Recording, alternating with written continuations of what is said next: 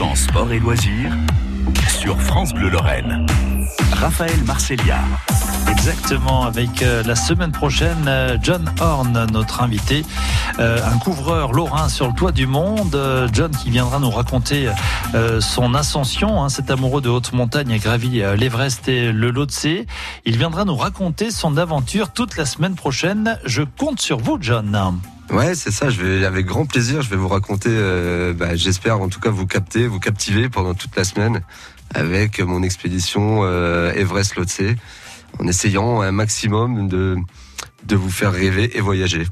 Avec plaisir. 8849 mètres pour le 23 mai. Euh, il redescend au camp 4 et c'est reparti pour euh, le Lhotse. C'est euh, l'un des trois, d'ailleurs c'est le troisième français à avoir réalisé cet exploit. Un véritable exploit. On en parlera sur France Bleu toute la semaine prochaine.